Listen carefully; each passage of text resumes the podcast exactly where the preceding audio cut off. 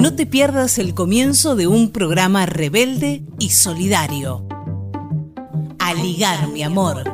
La voz de la Liga Argentina por los Derechos Humanos.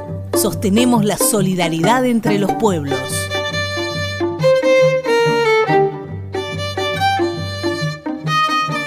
Bienvenidas, bienvenides y bienvenidos. Aquí estamos desde nuestros hogares conectándonos para hacer junto a todos ustedes un nuevo capítulo de A Ligar Mi Amor.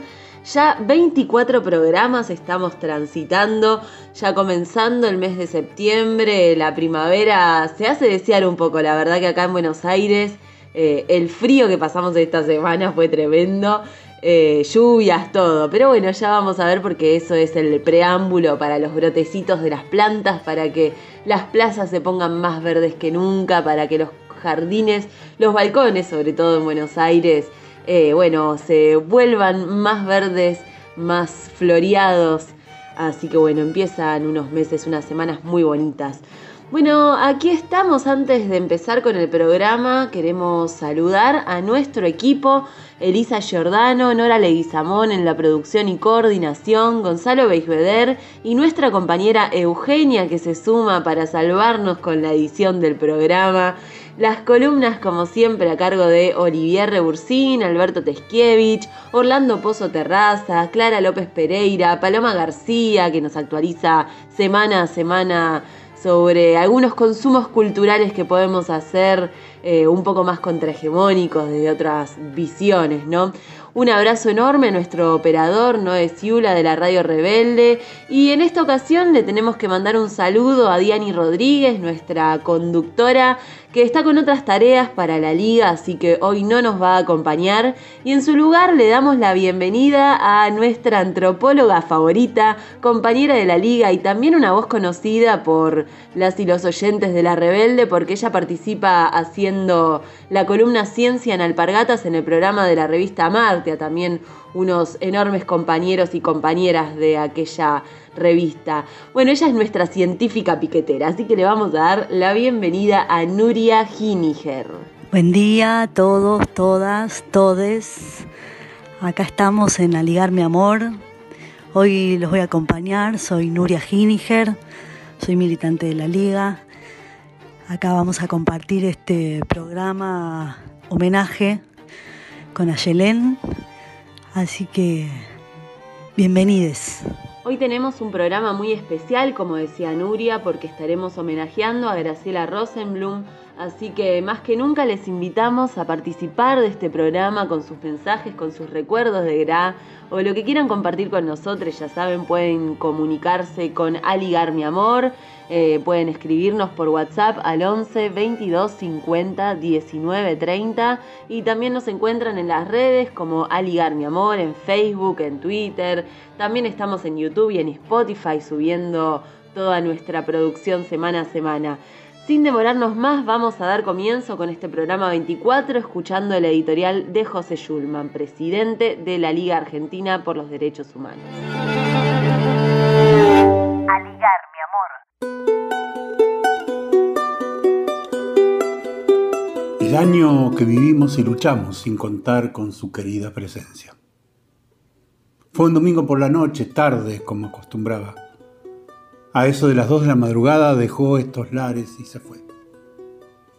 Donde estés, si es que estás, si estás llegando, aprovecha por fin a respirar tranquila, a llenarte de cielo los pulmones. Donde estés, si es que estás, si estás llegando, será una pena que no exista Dios. Pero habrá otros, claro que habrá otros, dignos. ¿Cuántos que te esperan, cuántos dignos? Justos, hermosos, invencibles. ¿Cuántos? ¿Cómo contarlos? A ver, empecemos. Te esperan todas y todos los familiares que contigo hicieron la primera denuncia de sus novios, novias, hijos, hijas, compañeras, compañeros de los presos y los desaparecidos. Pero ¿cómo contarlos si en esa época todo se disimulaba, se escondía en un papel sin membrete y sin firma? ¿Mil? ¿2000? ¿Quién sabe? ¿Te acordás cuando nos enteramos que Lila Ferreira estaba esperando el final y le llevamos la primera ficha de la denuncia de su compañero que ella reconoció. Ella reconoció su firma y vos le mostraste tu letra, pero sin firma ni sello. Otros han cacareado tanto sobre Rodolfo Walsh. Pero la primera denuncia, Lila la hizo en la liga y vos la escribiste. La puta, qué vértigo. A Rodolfo lo secuestraron en Entre Ríos y San Juan y vos estabas en Callao y Corrientes, exactamente a 15 cuadras.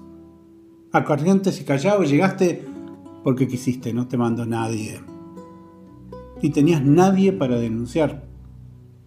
Pero así como los montos pasaban a la clandestinidad y los del ERPS iban al monte tucumano, vos sencillamente, con toda la conciencia de lo que hacías, te fuiste a la liga. Te parapetaste allí y te preparaste a resistir. Como la Vicky, cuando sube a la terraza y les grita a ustedes no nos matan, nosotros elegimos morir. Pero vos decidiste vivir para luchar.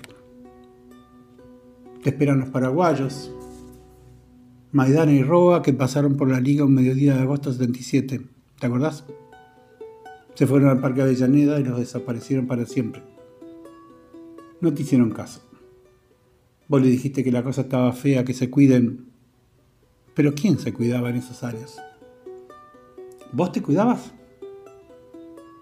¿Te cuidabas cuando ibas a Colombia a poner la cara por los guerrilleros encarcelados?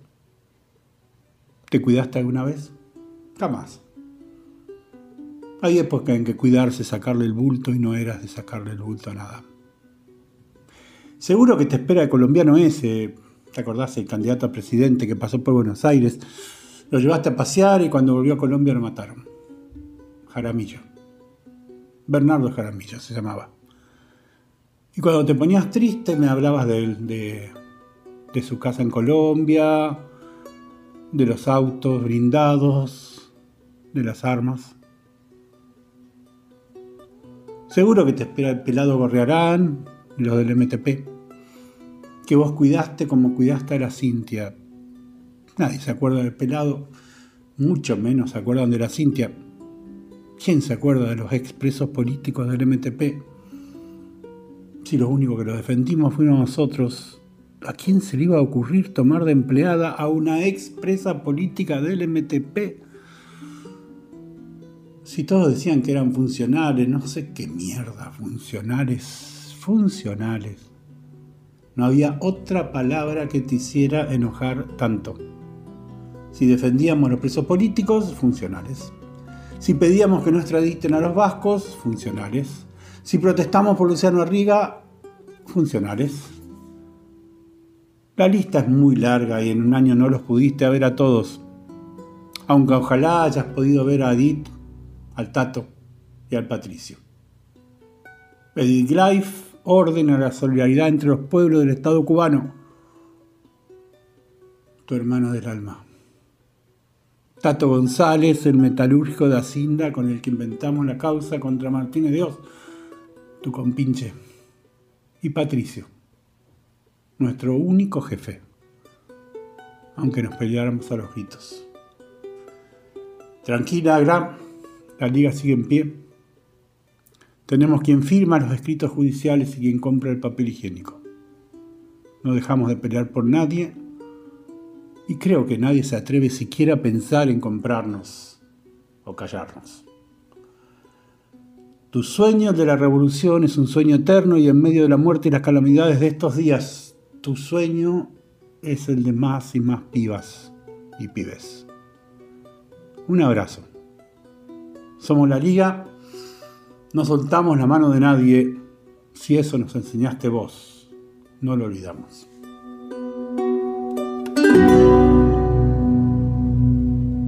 Con dignidad rebelde por un mundo mejor. El jueves se cumplió un año del fallecimiento de Graciela Rosenblum, como decía José en su editorial, y bueno, los compañeros de Hijos Capital hicieron un homenaje realmente hermoso, bellísimo, del cual hemos extraído algunos fragmentos para quienes no lo hayan visto. Eh, y bueno, es que Graciela fue una militante íntegra, realmente una militante por los derechos humanos con todas las letras y un ejemplo de mujer revolucionaria. Eh, la verdad que el homenaje que hicieron los compañeros de hijos retrata muy bien eh, quién era Graciela eh, y bueno, muchísima gente con todo el cariño que ella brindó durante toda su vida, que hoy bueno, la recordamos así. bueno, Diana y yo, no sé si ustedes saben, pero bueno, llegamos a la liga más o menos en el 2018 y tuvimos la dicha realmente de conocer un poquito a Gra, no tanto como nos hubiera gustado, diré yo, y bueno, el recuerdo de ella, por ejemplo, apareciendo en nuestra oficina con su puchito prendido siempre eh, para charlar algo, ir juntas a alguna manifestación en el Congreso con todo el asunto de la marea verde. Bueno, ni hablar de la cantidad de gente que a diario venía a la liga para conversar con ella, gente de todo el mundo, la verdad que la oficina de Graciela era un, un crisol de, de personas de todos los rincones, de situaciones Em, muy distintas, algunas muy, muy zarpadas, algunas compañeras y compañeros que traían realmente una mochila pesadísima y que encontraban en Graciela una compañera dispuesta a escuchar, que es muy importante, que no todo el mundo sabe escuchar, y sobre todo dispuesta a eh, un poco alivianar ese peso, un poco aportar a las soluciones desde una simpleza, desde una sonrisa, unos ojos achinados que ya te transmitían la idea de que, te quedaras tranquilo, que eh, todo se iba a solucionar. Esa era un poco Graciela eh, en nuestro recuerdo, por lo menos en mi recuerdo muy sentido, que bueno, la extraño muchísimo y mm, obviamente desde aquel eh, día 2 de septiembre, esa madrugada que nos enteramos de su fallecimiento, bueno, me, me gusta mucho recordarla, me gusta mucho recordar aquellos momentos tal vez tan simples que hemos compartido y que en realidad en la simpleza es donde está la persona, donde uno se encuentra con la persona eh, que capaz que no conoce tanto, pero bueno, en compartir una coca, en compartir unas empanadas, charlar un rato, escuchar un poco de música, verla llorar escuchando a Silvio Rodríguez cada vez que hablaban de Cuba, sus ojos totalmente brillantes y se veía ahí esa bandera de libertad que llevaba en su mirada, en su cabeza, en sus palabras. Graciela estuvo toda su vida comprometida con la lucha de los pueblos del mundo, de los pueblos de cada rinconcito del mundo. Era una guevarista convencida de que cualquier dolor en cualquier lugar del mundo era fuente de indignación. Pero Latinoamérica, por supuesto, era su patria. Y en su patria ella estaba convencida de que era posible hacer la revolución, construir el camino de la mujer y el hombre nuevos. Y eso en este audio queda claro. Su indignación frente a las injusticias y su perspectiva de futuro. Este nuevo proyecto de dominación que tiene como consigna usar las leyes para eh, ahogar al movimiento político y social de los pueblos que luchan, eh, y sus movimientos y sus organizaciones, tanto políticas como sociales, sindicales, se está evidenciado. Santich eh, fue uno de los referentes más importantes en los acuerdos de paz durante cinco años. Es un hombre de una larga trayectoria intelectual en la vida política de, Colombia, que la persecución y la angustia del pueblo del pueblo colombiano lo llevó a integrar a las fuerzas revolucionarias de Colombia, pero él dijo en primer momento que si no se cumplían los acuerdos inmediatamente, eh, se ponía en peligro esos acuerdos.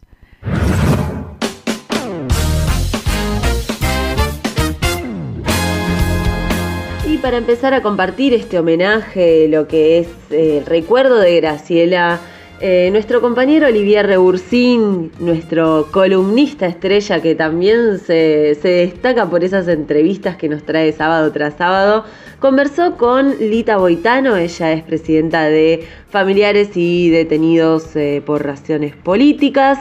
Eh, así que bueno, vamos a escuchar la conversación que tuvieron y el recuerdo de Elita que siempre es muy cálido con quienes han compartido los momentos tan tensos, tan difíciles allá por los 70 cuando se elevaban los primeros habeas corpus.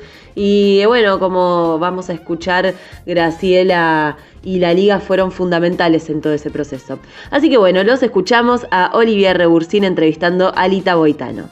Aquí en Aligar Mi Amor y en este programa especial dedicado a nuestra compañera Graciela Rosenblum, queremos recabar un testimonio y nos comunicamos con una de las principales referencias y referentes del movimiento de derechos humanos en la Argentina. Me refiero a la compañera Ángela Lita Boitano, de familiares de desaparecidos y detenidos por razones políticas. Hola Lita, buenos días. Hola, ¿cómo te va, querido? Buen día. Bien, bien, bueno, qué como... placer, qué placer te digo poder aportar el cariño, por lo menos ahora, a Graciela. Bueno, muchísimas gracias, Lita. Bueno, vos la conociste a Graciela en épocas muy terribles, como fue en la dictadura, y con tu vínculo a través de familiares de la liga, con la liga. Eh, nos gustaría que nos cuentes un poco cómo fueron esos años, cómo fue eso, ese encuentro, en ese horror que se vivía, cómo era encontrarse todos los días para hacer las denuncias. Exacto. Vos sabéis que realmente muchas veces me pregunto si fue el primer día que, que fui a la liga a denunciar la desaparición de mi hijo Miguel Ángel, que había sido el 29 de mayo de 1976, eh, que llego a la liga por el llamado de una de las madres que yo no conocía y que me dijo, hay un lugar sin nombre me dice ella, no, no me dijo sin nombre, pero no me había dicho a mí que, que era solamente el sitio, Corrientes y Callao, eh, quinto piso. Era lo único, no, ni siquiera quinto piso, Corrientes y Callao va a haber una reunión muy importante. Así que yo fui casi, diría, eh, un año después del secuestro de mi hijo.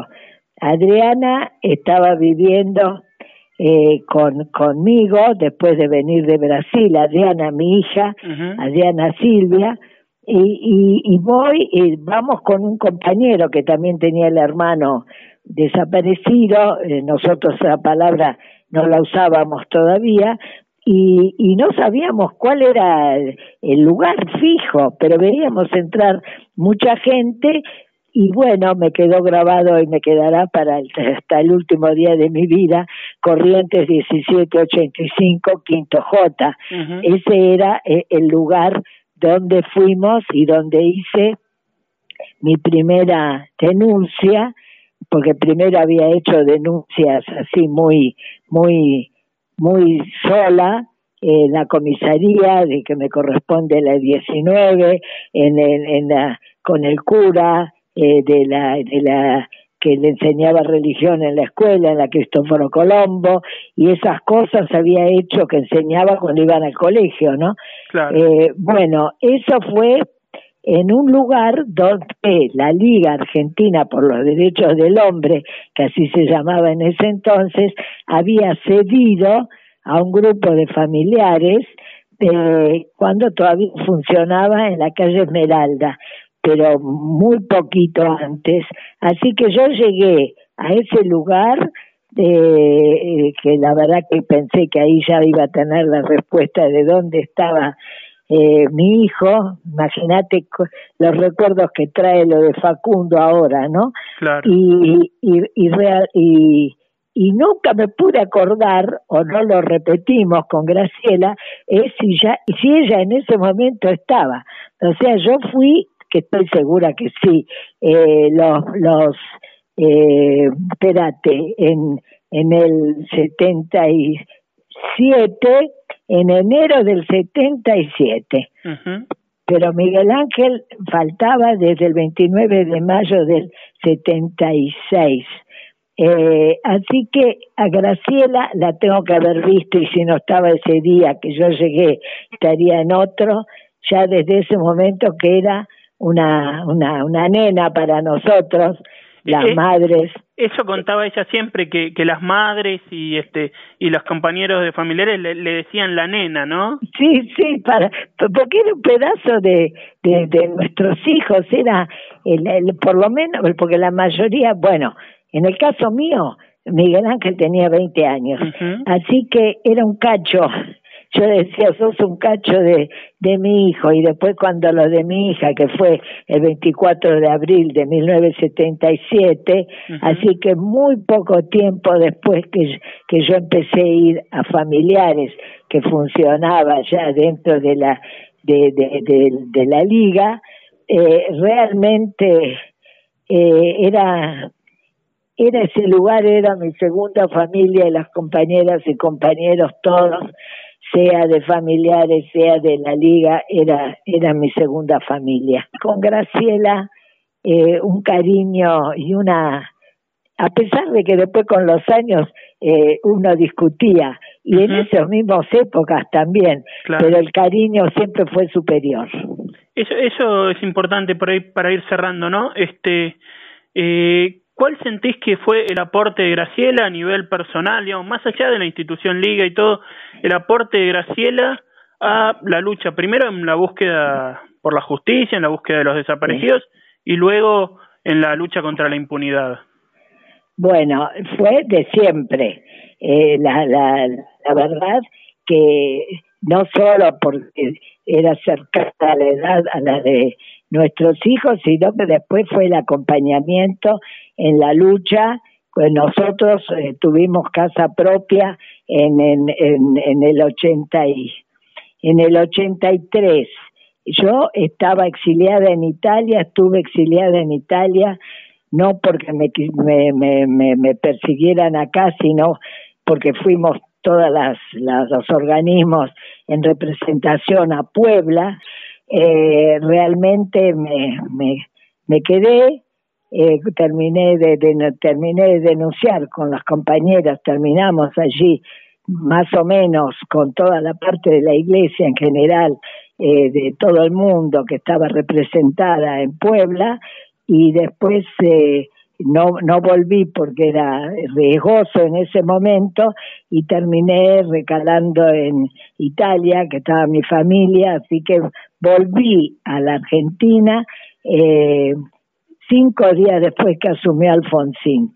Y ahí retomé de nuevo todos los días hasta, hasta ahora, y en este momento de la pandemia no puedo, pero además porque me fracturé la otra pierna. Por lo tanto, el poder discutirlo, el poder eh, llegar a acuerdos, el poder estar o no en determinadas cosas de acuerdo, pero por, por la lucha, por la memoria, la verdad y la justicia, por la aceleración, que es lo, último que estamos pidiendo, de los juicios, por, eh, por todo eso, Graciela estuvo siempre presente.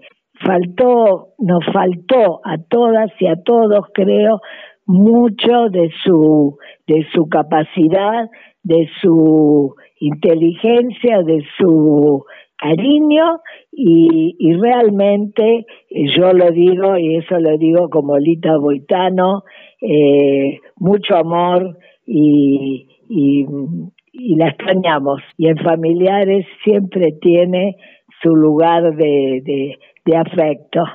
Lita, muchísimas gracias, han sido hermosas palabras y nos vemos en la lucha y que te mejores de, de las fracturas. Y sí, sí, por suerte estoy mejor y bueno, algún día podremos salir de nuestras casas, porque con los años que tenemos somos de riesgo, ¿viste? Mm. Por lo tanto, esperemos que pase la pandemia para poder estar en la calle, que va a ser el lugar donde seguiremos la lucha.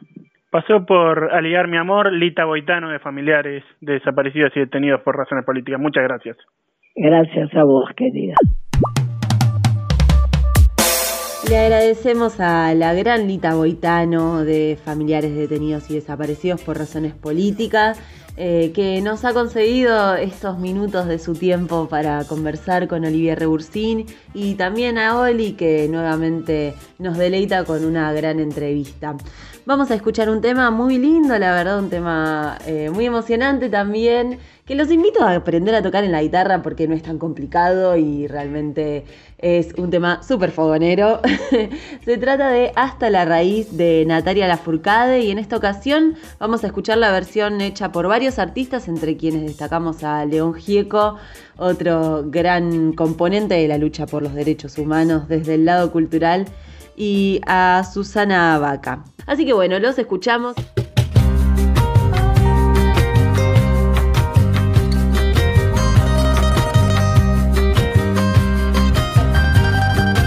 Sigo cruzando ríos, andando selvas, amando al sol. Cada día sigo sacando espinas de lo profundo del corazón. En la noche sigo encendiendo sueños para limpiar con el humo sagrado cada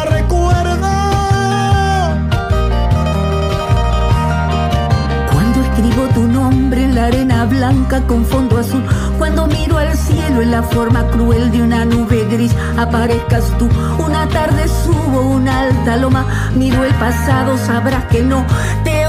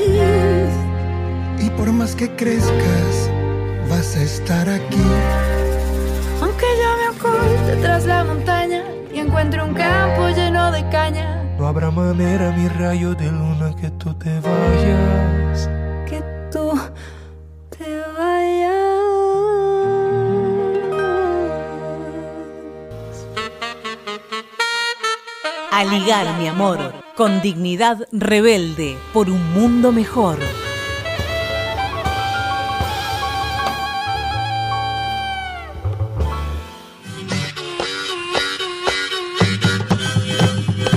Si tuviste coronavirus, dona plasma.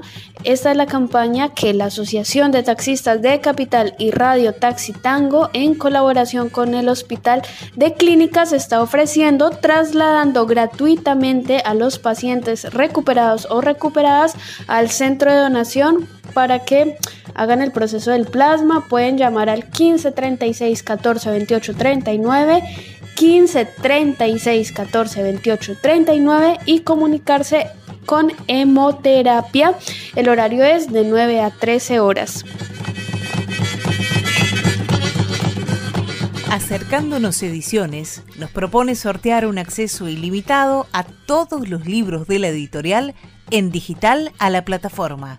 Pueden escribir a nuestro WhatsApp 11 22 50 1930. Lo sorteamos y el nombre estará en el programa siguiente. Gracias a Movimiento Cultural Acercándonos. Encontranos en www.acercándonoscultura.com.ar y en nuestras redes sociales. La cocina de Caro Mora nos acompaña en nuestro programa. Trabaja 100% con masa madre, harinas orgánicas y fermentación larga para hacer del pan alimento verdadero. Volvamos a la naturaleza, a la tierra. Los invito a mi cocina. Vos quédate en casa. Caro Mora te envía panes y pizzas y también cosas dulces. Pedidos por WhatsApp al 1161448216 o en Instagram Caro Mora Cocina.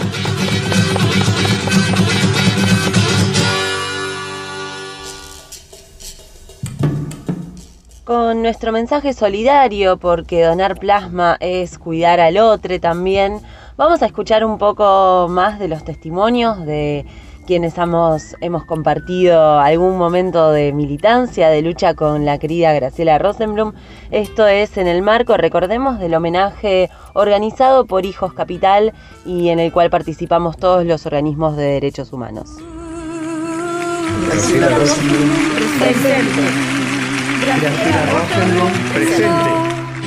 No, no nos moverán, no, no, no nos Ya ha pasado un año que se ha ido nuestra querida compañera Graciela Rosenbluth, miembro de la Liga Argentina por los Derechos Humanos, incansable compañera, luchadora, que desde muy jovencita caminó junto a nosotros, nos acompañó con la experiencia de este organismo que es el más antiguo de los derechos humanos de la Argentina, la Liga. Dulce, amigable, trataba siempre de, que todo terminara bien. Nunca le escuché levantar su voz, sino explicar sus cosas y su pensamiento con ternura, pero con mucha fuerza militante. Estas personas así no se van, quedan. De ella queda todo lo que dejó, su ejemplo, su vida. Tan joven y no estar, tan necesaria y no estar. No la vamos a olvidar. Y con ella vamos a seguir caminando en esta historia del nunca más. Fuiste una gran articuladora, fuiste una gran luchadora que siempre buscó la unión de pese a las diferencias. Sin duda que hoy los organismos estemos todos juntos conformando un espacio eh, también es un logro tuyo. Una de las últimas veces que estuvimos juntos, fuimos juntos a, a la cárcel de Marcos Paz a visitar a Fernando Esteche a, a Julio Devido. Charlábamos de Cuba, charlamos de, del gobierno macrista, charlábamos de nuestros presos. Yo creo que hoy Graciela estaría muy feliz de no estar eh, viviendo bajo un gobierno neoliberal como fue en los cuatro años de tristeza macrista. Estaría muy contenta de tener un gobierno nacional y popular, pero también estaría muy enojada y tendrías muchas exigencias y fundamentalmente te moverías mucho contra los desalojos a favor de la libertad de los presos y presas políticas. Estarías militando por, por la justicia social y por la, por la revolución también.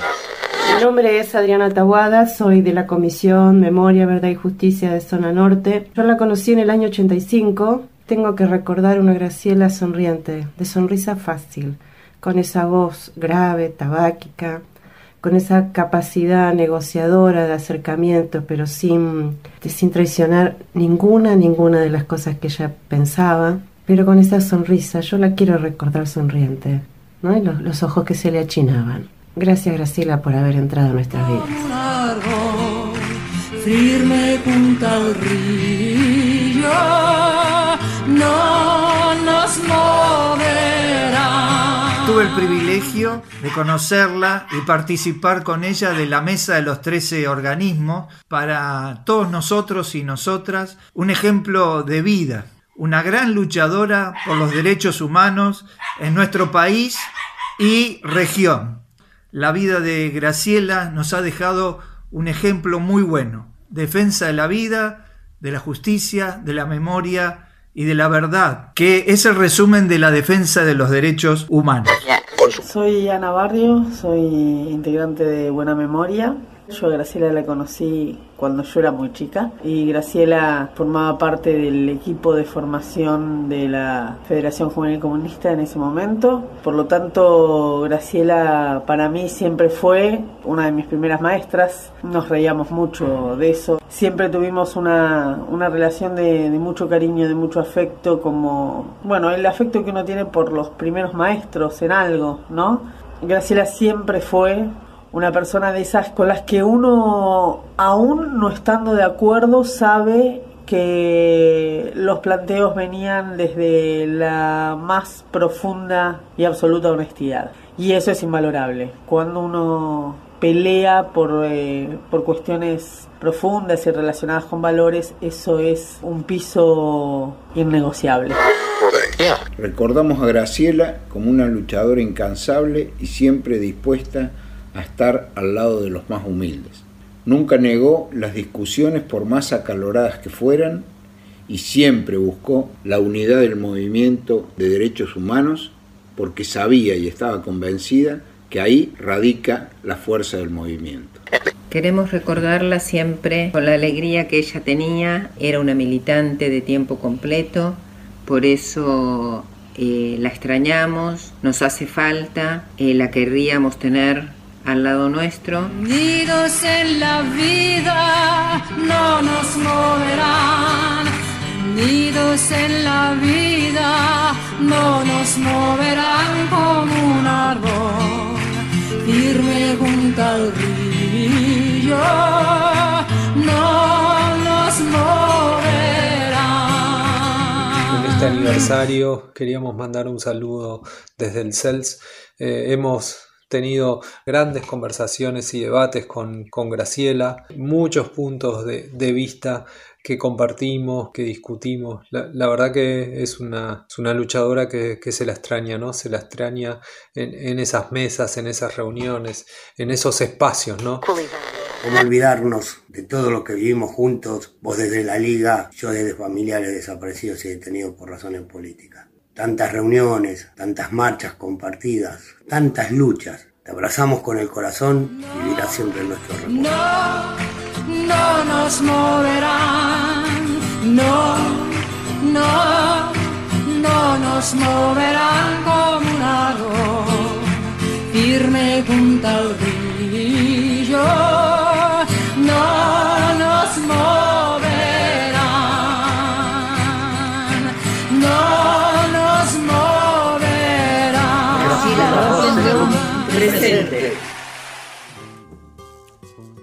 La manera cálida y amorosa, respetuosa de recordar a Graciela de todos estos compañeros y compañeras nos demuestran un poco que, bueno, ella fue tan importante para la liga, tan importante para la construcción de la unidad de los organismos de derechos humanos, tan importante en su rol en los 70, en plena dictadura, cuando una Graciela joven esgrimía los primeros habeas corpus, que bueno, su recuerdo eh, es imborrable porque sus acciones eh, marcaron la historia de todo el pueblo argentino. Muchísimas gracias a todos y todas los que participaron de este homenaje. Vamos a seguir escuchando algunas partecitas en lo que resta del programa.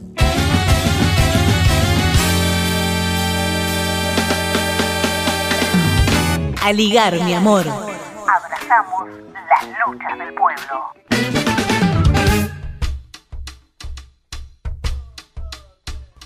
Es bello ser comunista, aunque cause muchos dolores de cabeza. Y es que el dolor de cabeza de los comunistas se supone histórico, es decir, que no cede ante las tabletas analgésicas, sino ante la realización del paraíso en la tierra. Así es la cosa. Bajo el capitalismo nos duele la cabeza y nos arrancan la cabeza. En la lucha por la revolución, la cabeza es una bomba de retardo. En la construcción socialista planificamos el dolor de cabeza, lo cual no lo hace escasear, sino todo lo contrario. El comunismo será, entre otras cosas, una aspirina del tamaño del sol. Graciela fue ante todo una comunista, profunda, dirigente comunista, miembro del Partido Comunista desde su más tierna infancia y juventud. Para escuchar a la Graciela comunista, palabras sobre ella, vamos a tener la voz del secretario general del Partido Comunista Argentino, Víctor Cot. Ya pasó un año, Graciela. Recuerdo, camarada y amiga, con mucho afecto y emoción. Nuestras vidas, las vidas comunes nuestras, fueron hermanadas por nuestra profunda identidad comunista, de partido comunista, de militancia orgánica, que nace desde lo más profundo de nuestras historias familiares comunes y de la militancia sin pausa en los 50 últimos años de la historia de nuestro país.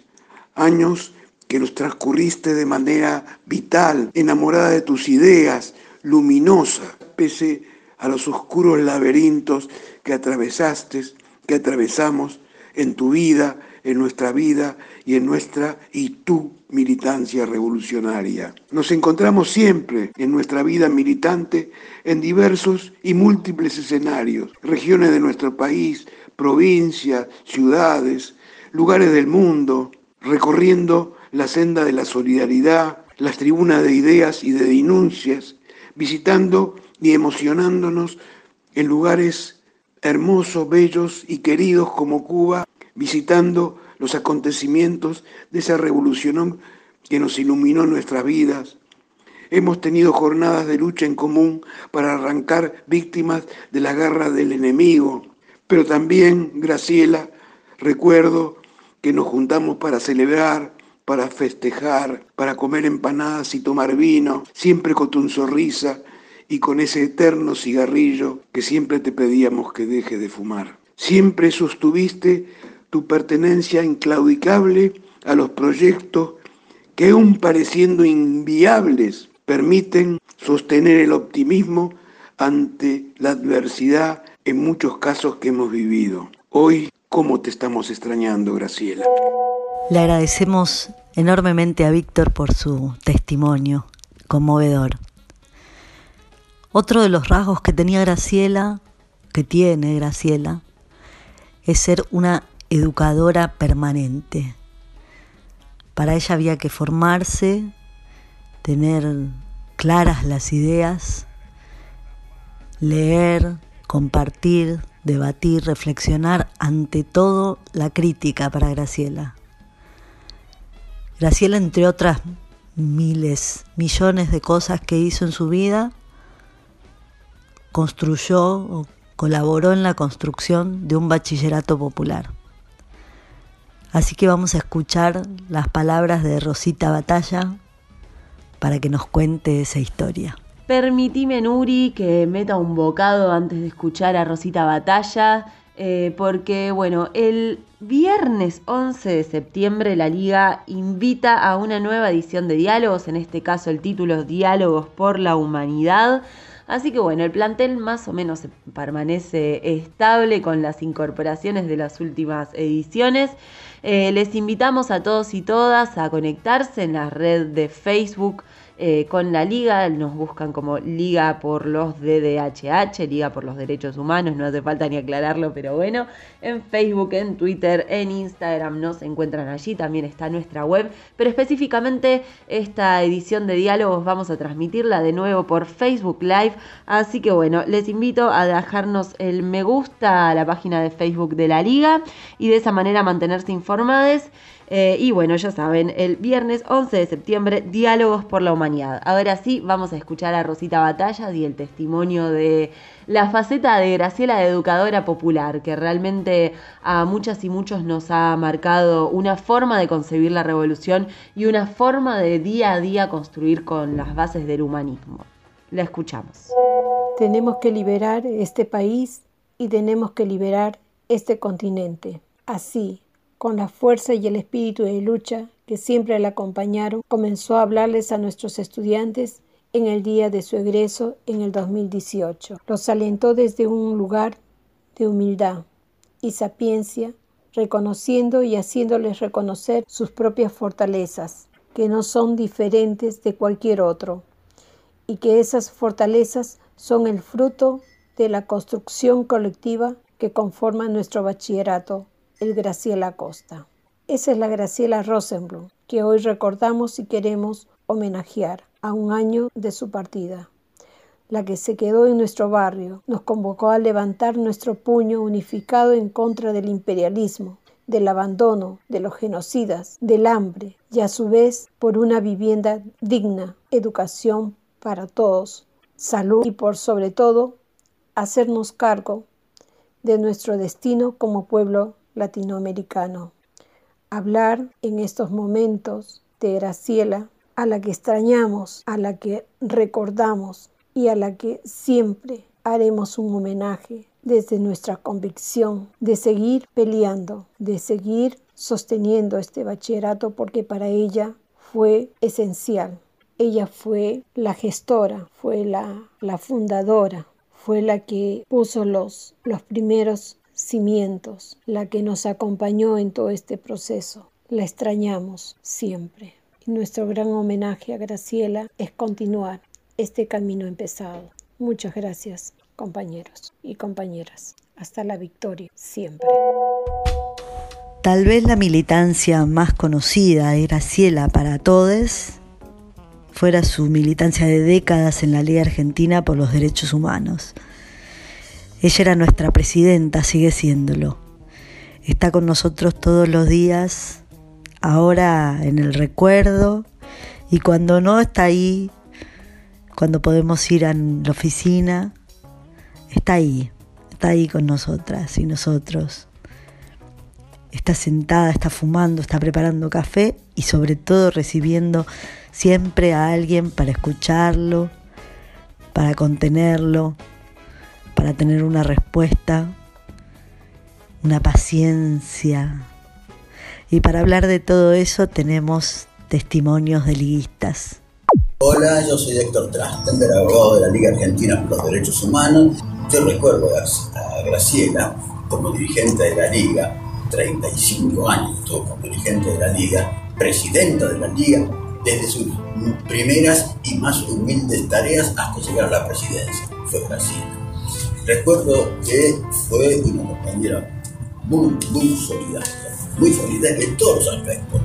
Por algo integró la Comisión de Solidaridad Internacional de la Liga, los tiempos difíciles en que había que atender a los compañeros chilenos, peruanos y este, lo que más recuerdo es los colombianos. Ella este, se destacó mucho por la ayuda, por la solidaridad y demás.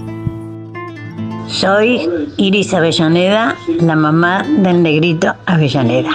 Graciela, mi amiga, mi hermana, todo para mí. Desde que yo salí en libertad, fue la primera que me recibió en la liga. Pero fue tan dulce su recibimiento que me hizo y la comida que habían preparado para que yo pueda comer. Ese día fue un, un mar de lágrimas todo porque la conocí ahí con sus ojos celestes, tan dulce y tan compañera, tan compañera mía que para mí, imagínate ahora con esta pérdida, fue tremenda porque fuimos compañeras, fuimos hermanas, fuimos todo.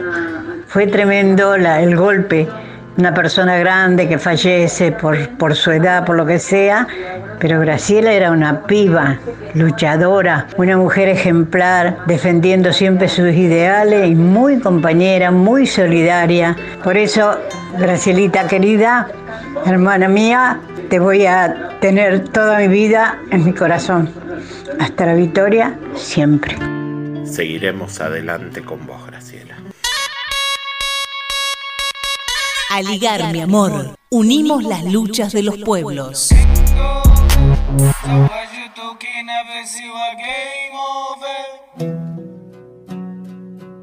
Vamos ahora a continuación al micro de Palestina, el habitual micro de Palestina, donde gracias a la coordinación y el trabajo de Alberto Teskiewicz y todo el equipo del Comité Argentino de Solidaridad con el Pueblo Palestino, toda la gente que trabaja en la Liga con Palestina, traemos esta información.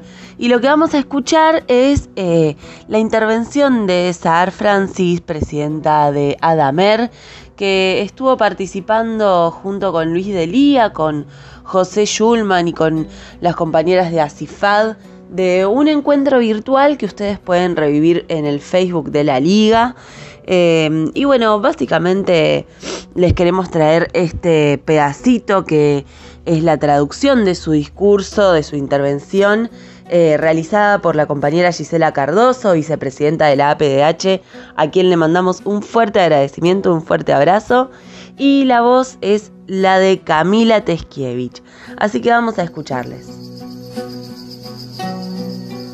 Soy Alberto Teskiewicz, militante de la Liga y especialmente de la solidaridad con Palestina. Cada vez que llegaba a la sede de la Liga, lo primero que hacía era ir a saludar a Graciela. Hablábamos de cosas personales, porque Graciela era una gran compañera, muy humana, y después me preguntaba por lo que estábamos haciendo en la solidaridad con el pueblo palestino y me daba sus opiniones y sus consejos, porque para Graciela la lucha por los, todos los derechos para todas y para todos y la solidaridad internacional eran convicciones profundas y actividades de todos los días.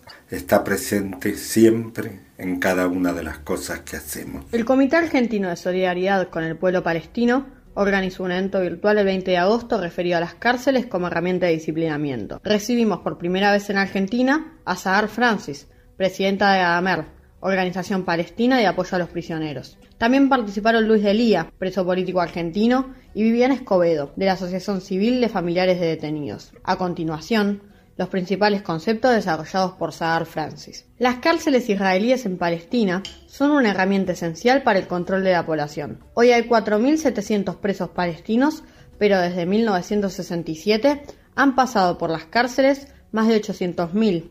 Prácticamente la mitad de los hombres han estado al menos una vez en su vida en la cárcel. Hoy, cinco miembros del Parlamento Nacional Palestino están presos.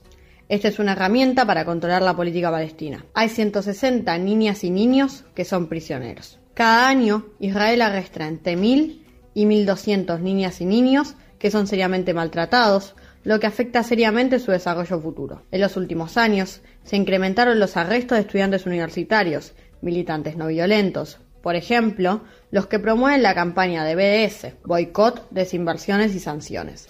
Israel implementó desde 1967 una gran cantidad de órdenes militares que hacen que todo acto de resistencia sea considerado como atentado contra la seguridad de Israel. Todos los partidos políticos palestinos son ilegales, incluyendo a la OLP, que dirige a la Autoridad Nacional Palestina también las organizaciones estudiantiles y los sindicatos. Todas las organizaciones sociales son consideradas de hecho terroristas y se detiene a sus miembros. Israel usa astutamente la situación mundial, desde el atentado a las Torres Gemelas y lo que luego los Estados Unidos llamaron guerra contra el terror, fue utilizado por Israel para catalogar a toda la resistencia palestina e incluso a todos los movimientos sociales como terroristas. Como la autoridad palestina ayuda a las familias de los prisioneros, Israel no le entrega los impuestos que le corresponden, afirmando que es dinero para el terrorismo. La mayor parte de los prisioneros palestinos están en cárceles en territorio israelí,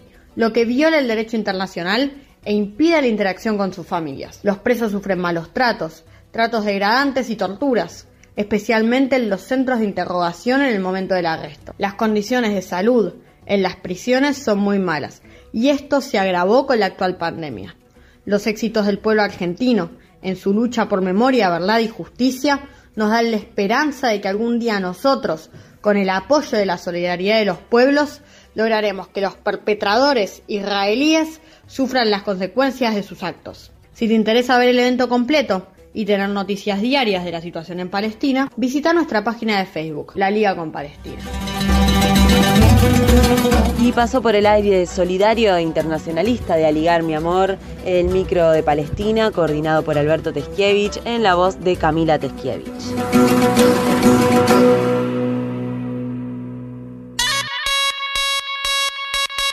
Aligar Mi Amor, unimos las luchas de los pueblos.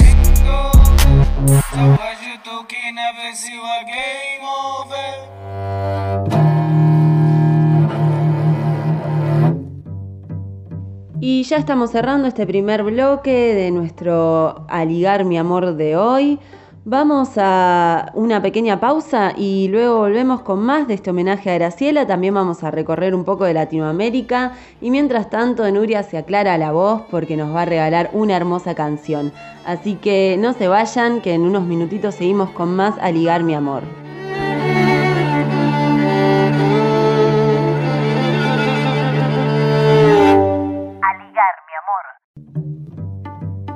Volvemos para el segundo bloque de este bellísimo programa de Aligar mi amor, hoy otro programa especial dedicado a la gran compañera Graciela Rosenblum, presidenta de la Liga, militante histórica de los derechos humanos eh, y una pieza fundamental y muy querida de la construcción de esta identidad rebelde latinoamericana que tenemos muchísimos compatriotas de la patria grande.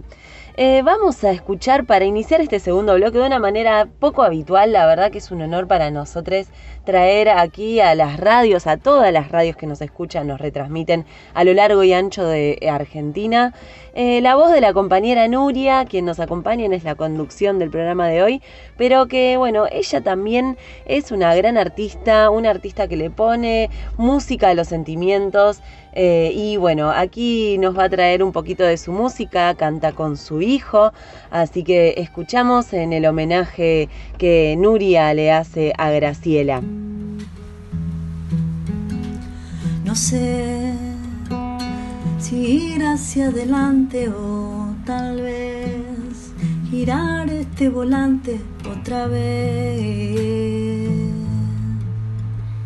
Sin miedo a la locura, sin llanto ni amargura, y no sé si el cielo se abre entero para vos, si estás en un lucero o en el mar.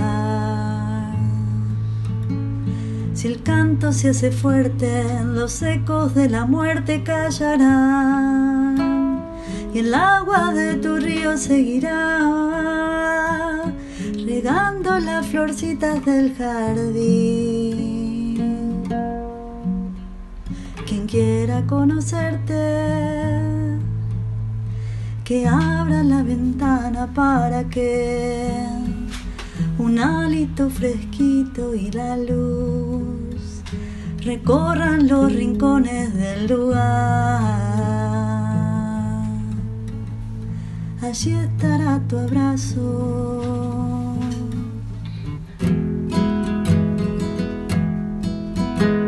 No sé si ir hacia adelante o tal vez girar este volante otra vez.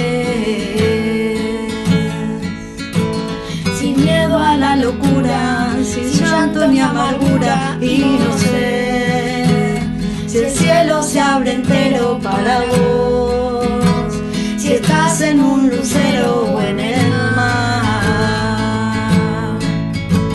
Si el canto se hace fuerte, los ecos de la muerte callarán. El agua de tu río seguirá, regando las florcitas del jardín. Conocerte, que abra la ventana para que un hálito fresquito y la luz recorran los rincones del lugar. Allí estará tu abrazo, allí estará,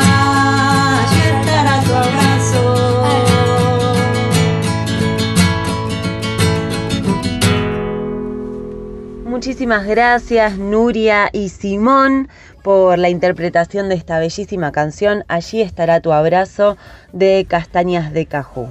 Y así seguimos con esta segunda hora de Aligar mi amor. Mi nombre es Nuria, estamos con Ayelén en este programa especial en homenaje a nuestra queridísima Graciela Rosenblum. Una de las luchas históricas que la Liga lleva y llevó adelante fue la lucha por la vivienda digna. Graciela siempre fue una representante fiel, cabal de la lucha por la vivienda. Siempre estuvo en primera línea contra los desalojos, siempre a favor de la construcción de viviendas populares, de la autoorganización de las y los trabajadores para construir viviendas colectivas. Este audio que vamos a escuchar de la propia Graciela es su indignación y su propuesta ante un desalojo en la ciudad de Buenos Aires. Ustedes saben que históricamente dicen que el cálculo aproximado de, de falta de vivienda en la ciudad de Buenos Aires son de más de 100.000, digamos. Y hay eh, vivienda ociosa permanente, digamos, eh, terrenos y, y, y edificios que el sector inmobiliario especula per- permanentemente y no, no tienen ninguna producción y por lo tanto eh, esos lugares muchas veces efectivamente son lugares que tienen una situación de deterioro muy grande porque no se usan, eh, viven familias. En este caso yo quería comentarles porque la liga hace más de ocho años que trabaja con la posibilidad de que no, no sean desalojados y puedan acceder a, a la vivienda definitiva. Más de 100 familias que viven sobre la calle Santa Cruz y Uspallata, casi frente al Muniz, al Hospital Muniz y a la vuelta del Hospital Udaondo, digamos, donde es nuestro hábitat natural frente eh, al parque, una de las plazas más bonitas que tiene el barrio. Este, estas familias han trabajado permanentemente la idea de conseguir alguna forma, eh, se han en, en distintos momentos se han organizado, últimamente tenían una cooperativa para acceder a la ley 341, que es la famosa ley que permite en la ciudad de Buenos Aires construir por autogestión con un crédito de la ciudad, del gobierno de la ciudad sabiendo la- el rol importante que cumple Radio Sur en esto, les dejo la inquietud y les dejo trabajo para poder resistir en este caso a la posibilidad del desalojo, pero sobre todo para, para pensar eh, en la comuna como parte de un proyecto de liberación de nuestro pueblo. A ligar, mi amor. Y si hablamos de la lucha por la vivienda digna, eh, permítanme linkearles con una cuestión que está llevando adelante en este momento, una lucha que está dando en este momento nuestro equipo de vivienda digna de la ciudad de Buenos Aires, porque bueno, hemos estado actualizándoles la información respecto de la situación de la casa, del edificio en realidad de Santa Cruz 140, acá de Parque Patricios, eh, que se encuentra en peligro de desalojo desde hace ya bastantes años eh, y efectivamente pese a las solicitudes de la cooperativa de vivienda que allí se formó, de también el equipo jurídico de la liga y de diversas organizaciones de derechos humanos, organizaciones políticas, movimientos sociales, etcétera, que se atienda a la necesidad de estas familias de tener una vivienda digna, el gobierno de la ciudad de Buenos Aires continúa desoyendo estos reclamos y con eh, ya tantos meses de aislamiento eh, de, por causa de la pandemia que todos estamos viviendo, la situación se complica aún más porque ya hay miembros de estos, estas familias que habitan Santa Cruz 140 que fueron eh, dados como positivos, casos positivos de COVID. eh, y frente a esto tampoco hay un accionar de parte de los espacios de sanidad del gobierno de la ciudad. Si bien siempre el CESAC del barrio se mantuvo atento a las necesidades de estas familias y tratando de hacer todo lo que podían en este momento de gran, gran crisis sanitaria, eh, las familias con en estado de emergencia habitacional se encuentran aún más desprotegidas que nunca. Así que bueno, por eso el equipo de vivienda está intentando que se eh, prorrogue este, este amparo eh, que detiene el desalojo, pero bueno, esta prórroga, la última que se ha obtenido, eh, se vence el 30 de septiembre, ya estamos a semanas y la verdad que eh, no existe ni una noche, no existe ni una noche de paz para estas familias porque el peligro del desalojo, de un desalojo violento como estamos acostumbrados en la, en la ciudad de Buenos Aires, es constante. Así que con la voz de Graciela que nos recuerda luchas de otros años y con eh, la misma consigna del derecho por la vivienda digna como base para el cumplimiento de otros tantos derechos, seguimos exigiendo al gobierno de la ciudad de Buenos Aires que atienda y dé una resolución definitiva a estas familias. A Ligar, mi amor, el programa joven de la Liga Argentina por los Derechos Humanos. Y quienes hacemos la liga, quienes hicimos la liga también en estos más de 80 años de trayectoria militante, sabemos que la lucha por los derechos humanos es la lucha por una vida digna.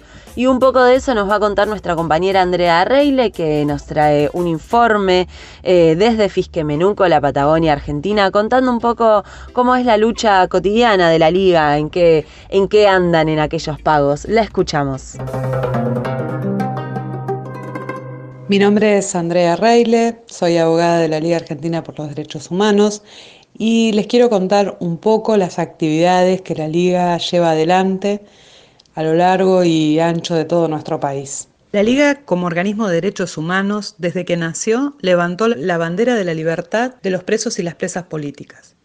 Así, durante todo este tiempo, ha estado visitando a los presos y las presas políticas de todos los lugares, eh, en Ezeiza, Marcos Paz, en Jujuy, siempre tratando de acompañar y reclamando su libertad.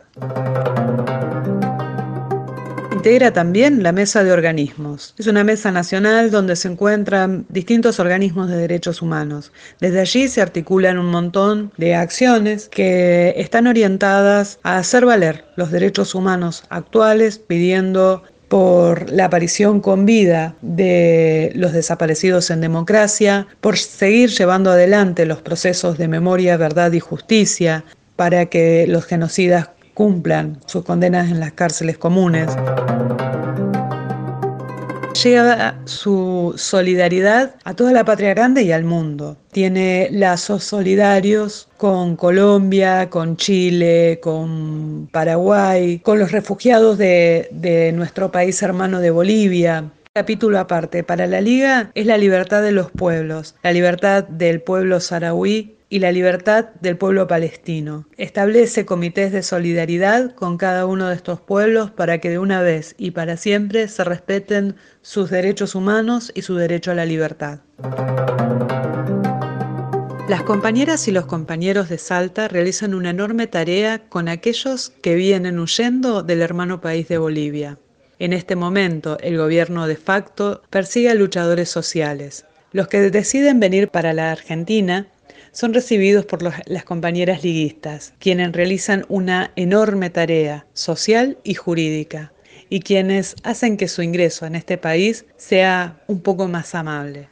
También la Liga en Salta trabaja con las comunidades originarias, realiza distintas acciones reclamando por los derechos de las comunidades originarias que se encuentran allí y que muchas veces son olvidadas o a veces son perseguidas por el Estado. Para la Liga, el acceso a la vivienda es fundamental.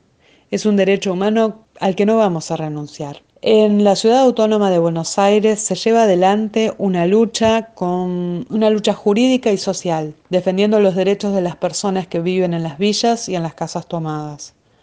En Neuquén se acompaña a distintas familias que viven en tomas. Se lleva adelante no solo cuestiones jurídicas relacionadas con esto, sino la organización social de esos barrios que surgen de la necesidad del acceso a la vivienda digna. La lucha contra la violencia institucional es otra de las banderas de la Liga. Podemos decir que tanto en Cava como en provincia de Buenos Aires, en Río Negro, en Neuquén, en Salta, en Formosa, en Entre Ríos, en Mendoza, en Chubut, la Liga ha acompañado a los familiares de aquellos que sufrieron violencia institucional ya sea policial o de las fuerzas de seguridad. Varios compañeros y compañeras liguistas han formado parte de las mesas de diálogo a lo largo de todo el país, donde lo que se busca es defender los derechos humanos de las personas privadas de la libertad ambulatoria. Esta intervención de las compañeras y los compañeros liguistas es fundamental porque de alguna manera garantiza que la voz de los que están detenidos sea escuchada. Este es un resumen muy, muy chiquito de la inmensa cantidad de actividades y la inmensa solidaridad que desparrama la Liga en nuestro país y en nuestra patria grande. Desde acá queremos enviarle un enorme abrazo y un, un enorme agradecimiento a todos aquellos compañeros, compañeras, compañeres que día a día se levantan y luchan por un mundo mejor, por un mundo más solidario, por un mundo donde quepan todos los mundos. Desde Río Negro, desde nuestra Patagonia Argentina, les queremos decir gracias.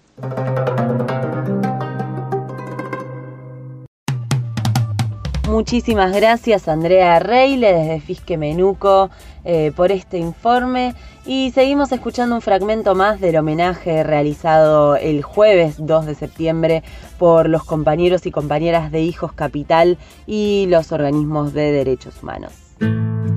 Graciela Rosenblum, presente. Graciela Rosenblum, presente. Con una flor, con una manzana solariega, con un cogollo y una granada de rocío. Puedo cortar de cuajo la oscuridad del lobo y el odio y la amarilla vejez de los colmillos. Para mí era la mejor de nosotros. No porque fuera infalible o perfecta, pero es la persona que yo haya conocido que se acerca más a eso que el Che le pedía a los jóvenes comunistas de Cuba y que nos interpela desde entonces a todos de ser tan humanos que nos acerquemos a lo mejor de lo humano, capaces de ser solidarios cuando en cualquier lugar del mundo se produce una injusticia y alegrarnos cuando en algún lugar se levanta una bandera de libertad. Yo creo que así era Graciela, así la vivimos nosotros, siempre abrazaba a las causas justas, siempre estaba del lado de los oprimidos, siempre tenía tiempo para el que lo necesitara, estaba siempre para todos nosotros y estaba siempre de la misma forma los días parecían ser más largos porque siempre había un rato más para asistir a alguien, para acompañar a alguien, para ir a una movilización, para ir a una reunión. Tenía una profunda, un profundo sentido no solo de la solidaridad, sino de la igualdad. Era una compañera que escuchaba, atendía y se comprometía del mismo modo con un embajador, un ministro un pibe en un barrio perseguido por la policía o un vecino. Nos enseñó todo esto sin grandes discursos ni grandes proclamas, sino con su acción cotidiana, con su práctica militante y nos impulsó a ser mejores, exigiéndonos siempre desde el amor y desde el respeto. Nosotros la extrañamos terriblemente. Cuando te conocí, siempre admiré tu semblanza y tus reflexiones tan oportunas. Saber parar y saber unir. Soy Vera Harach, madre de Plaza de Mayo, dedicó buena parte de su vida a la defensa de estos derechos y muy especialmente la, hemos conocido todos durante la dictadura cívico-militar. Ahí tuvo una trayectoria enorme, ocupándose de todo, de aprender de pronto y enseñar a hacer los habeas corpus, a escribir a todos lados, en, la- en el país y en el mundo. Compartió con nosotros la mesa de organismos. Ahí pude apreciar su calidad humana, que ya más o menos la conocíamos, pero también su, capi- su capacidad intelectual y su buen tino, su sensatez.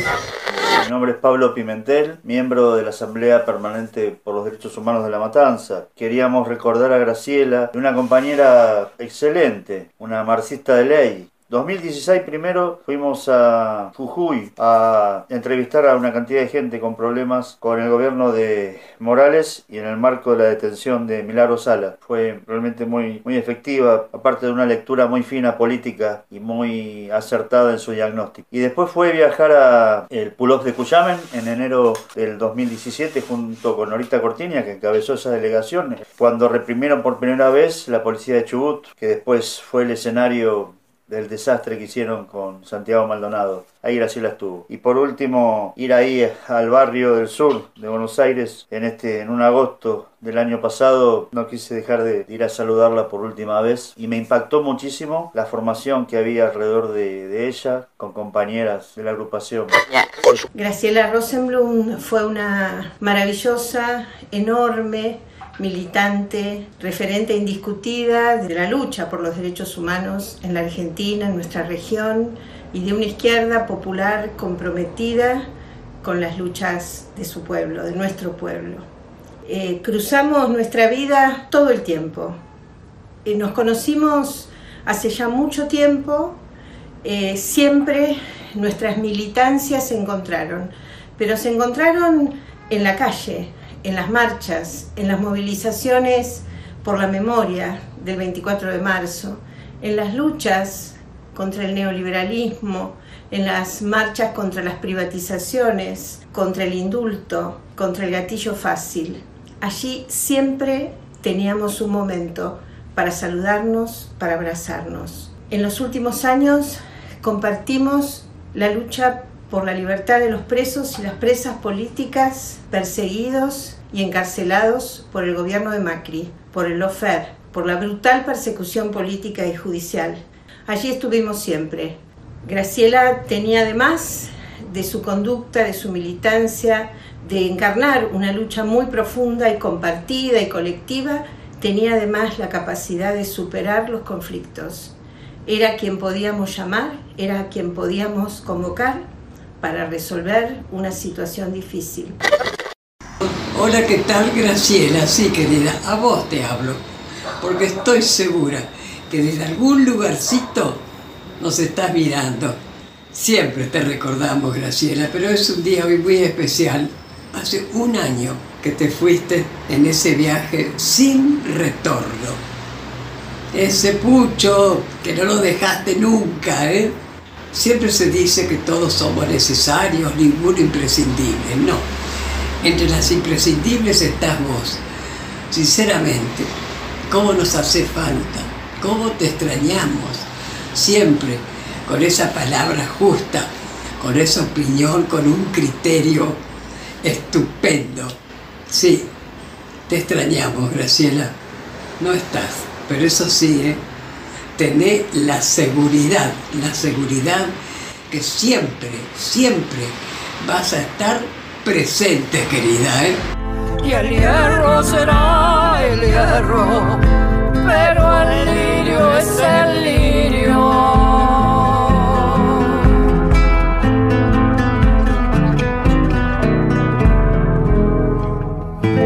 Graciela Rosenblum, presente. Ahora y siempre.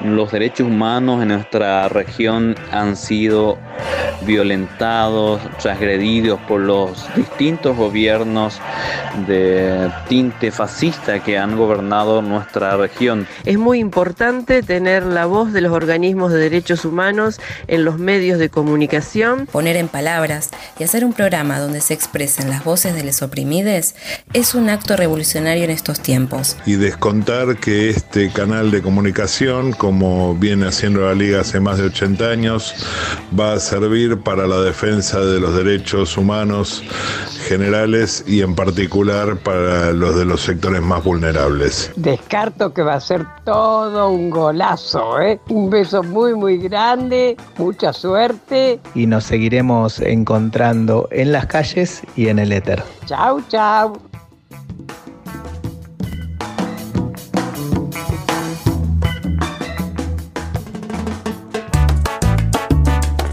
Y no podía faltar en este homenaje a Graciela eh, una conversación con Cuba, por supuesto, su amada Cuba, nuestra amada Cuba, esa revolución que tanta alegría nos trajo y que tanta esperanza nos sigue dando a las y los militantes por los derechos humanos, a las y los militantes por la vida digna y la justicia social. En esta oportunidad, Elisa tuvo la, ocasión de conversar con Isidro Betancourt, él es consejero en la Embajada de Cuba. Y bueno, aprovechamos para felicitar a toda Cuba, a todo su pueblo, porque bueno, las pruebas de la vacuna de COVID, eh, contra el COVID, eh, están avanzando en la isla y frente al bloqueo genocida Cuba sigue gritando humanidad, sigue gritando revolución. Escuchamos la entrevista con Isidro Betancourt. Muchísimas gracias Elisa Giordano por traernos este testimonio a todas y todos los oyentes de Aligar mi amor.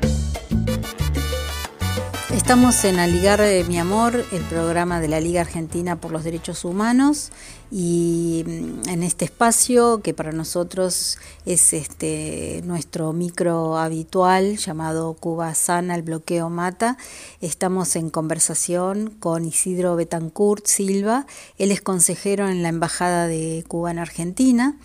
Y bueno, te te saludo Isidro, buenos días. Eh, Elisa Giordano y todo el equipo del programa te envían un, afectuoso saludo. Buenos días Elisa, para mí es un honor que ustedes me hayan invitado a conversar con ustedes, así que estoy a tu disposición.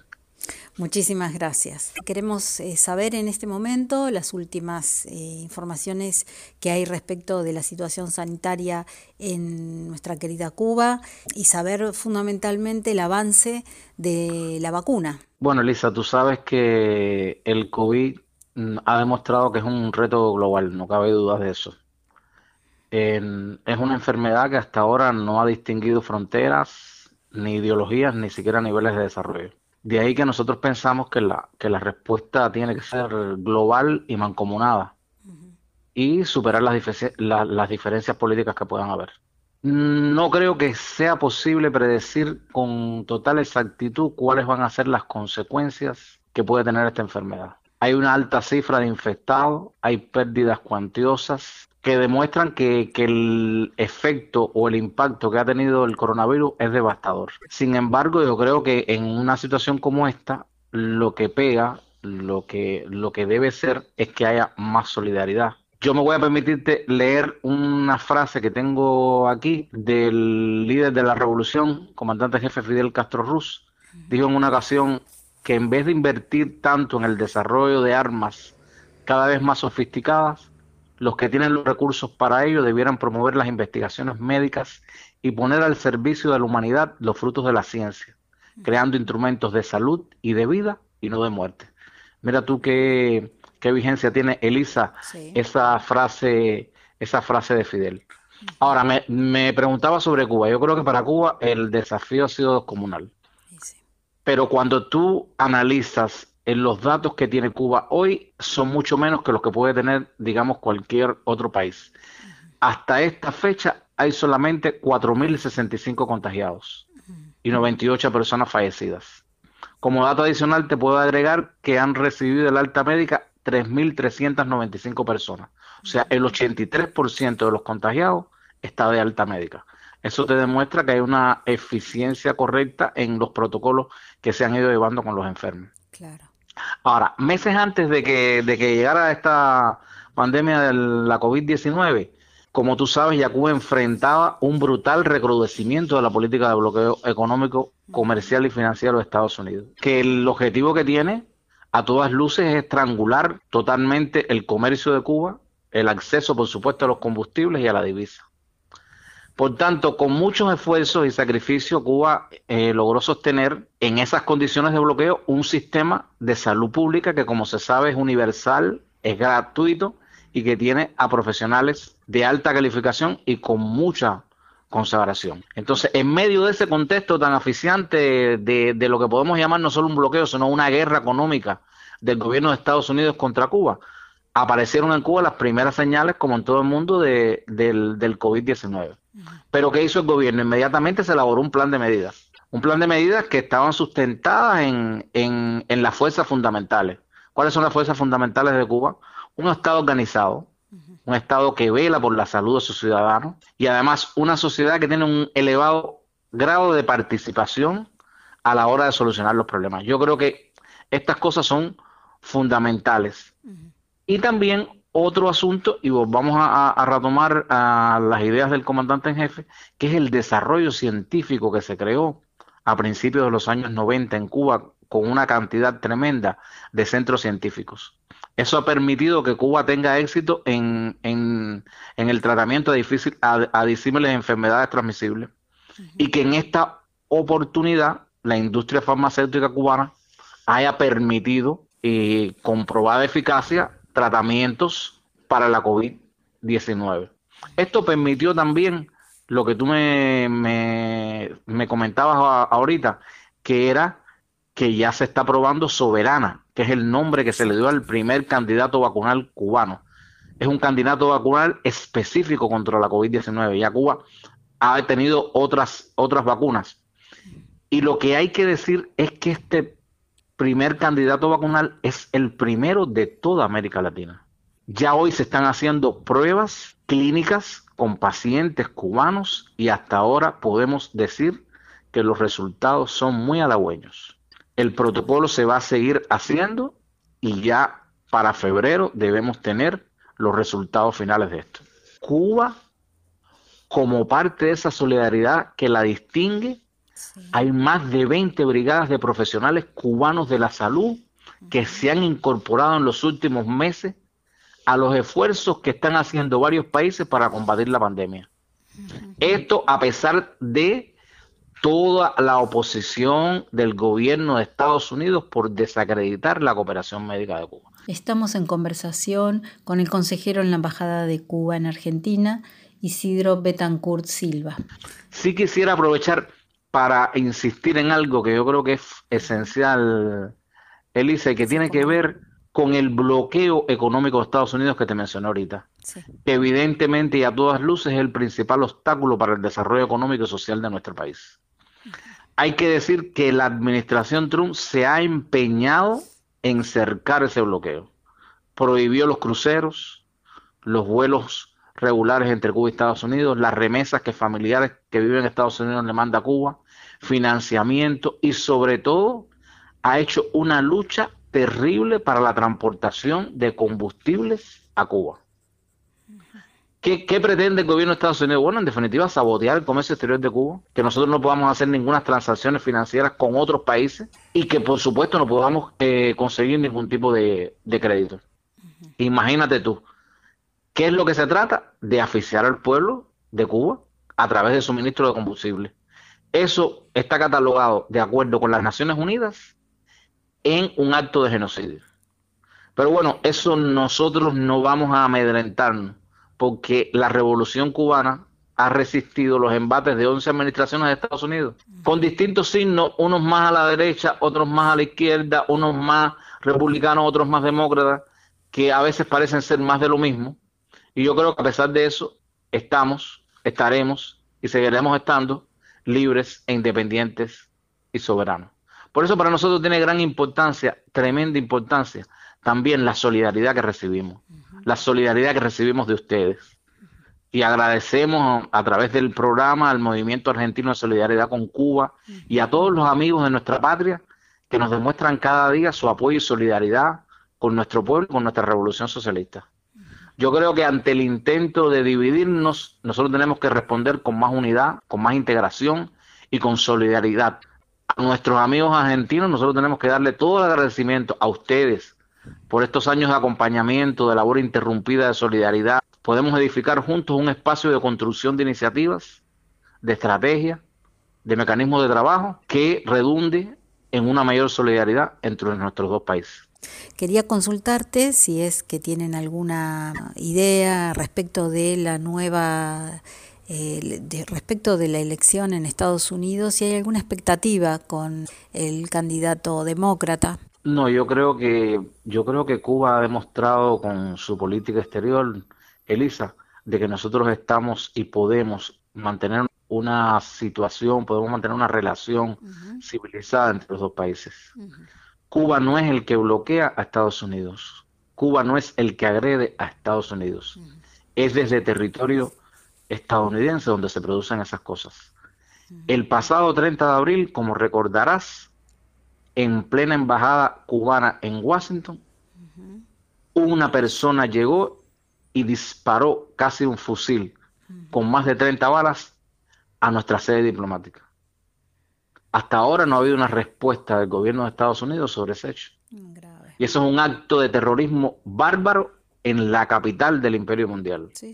Entonces, em, son ellos los que, sean demócratas o conservadores, son ellos los que tienen que entender que Cuba ha elegido un camino soberano e independiente que está dispuesto a mantener y que eso no va a depender de lo que suceda en un acto electoral. Sencillamente es Estados Unidos el que tiene que darse cuenta de que tanto Cuba como su país pueden tener una relación a pesar de las diferencias políticas e ideológicas que existen, que se puede convivir en paz, con armonía y donde hay que buscar los puntos que unen a los dos pueblos y no los que nos dividen.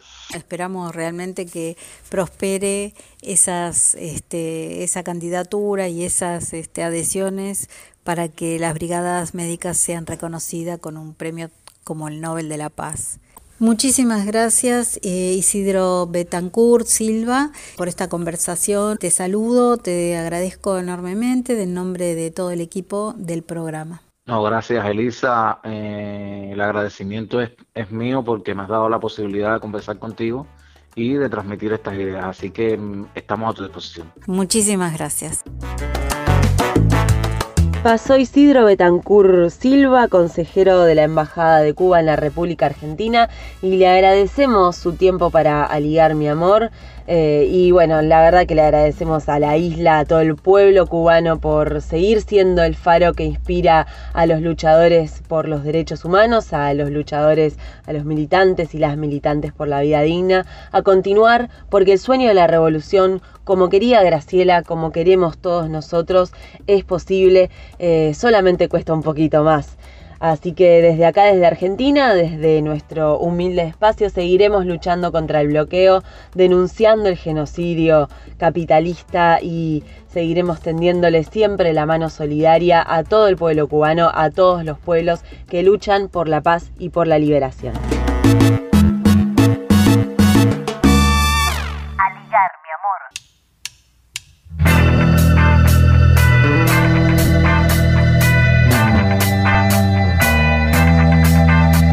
Otro de los rasgos significativos de Graciela tiene que ver con su sentido de la amistad, con la profundidad con la que cultivaba sus amores, sus amigas, sus amigos. Y por eso vamos a escuchar a Mara Curuchet, una de sus grandísimas amigas a ver qué nos cuenta. Estuve presente de manera virtual, como es ahora, en el acto que homenaje que le hicieron a Graciela Rosenblum, convocado por hijos. Desde ya, felicitaciones y agradecimientos a todos aquellos que hablaron sobre Graciela y que la recordaron de manera tan, tan sentimental, tan bellamente. Yo soy Mara Curuchet, soy cuñada, o fui cuñada de Graciela Rosenblum. Más que cuñadas, amigas, más que amigas, hermanas. Graciela Rosenblum, todo aquello que se le dijo sobre ella, su vida, su militancia, su compromiso, su solidaridad, en su familia era exactamente igual. Desde otro lugar a lo mejor.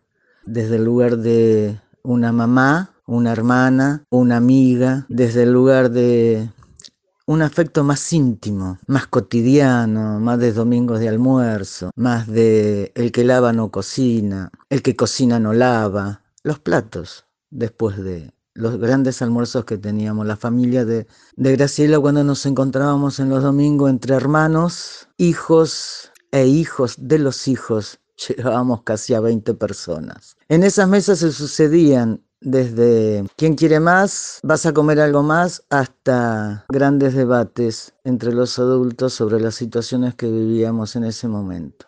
Después fueron faltando algunos en esas mesas. Graciela tenía hacia nosotros, hacia la familia, este, esa solidaridad de que tanto se habla de ella. La verdad que éramos muy amigas, a Graciela le encantaba tomar sol, ir a la playa, disfrutar del día. Eh, Graciela te abrazaba terriblemente fuerte y ese olor a ese eterno perfume que usó toda su vida, sus uñas pintadas y sus labios pintados. Graciela tenía alegrías tremendas, nos hemos reído muchísimo. Graciela es entrañable, es una ausencia muy, muy grande dentro de la familia.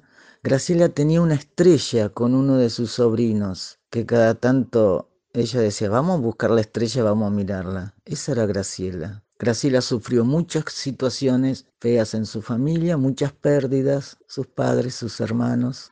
Graciela no era una persona de decir, hice, fui, me voy, me salió bien, estoy contenta, tengo esto, no saben lo que hago, no saben lo que... No, nada que ver, nada que ver. Graciela era una militante sencilla, muy sencilla. ¿Qué nos gustaba de los viajes de Graciela? Cuando ella hacía Graciela, fa, la esperábamos. Siempre venían los regalos. Siempre había un regalo para cada uno. Siempre hoy tenemos un recuerdo de esos tantos viajes que hizo Graciela. Gracias a ustedes chicos, a ligar, gracias a la liga y gracias a, a todos, a todos. Me emociono, no es muy fácil, hace un año, pero bueno.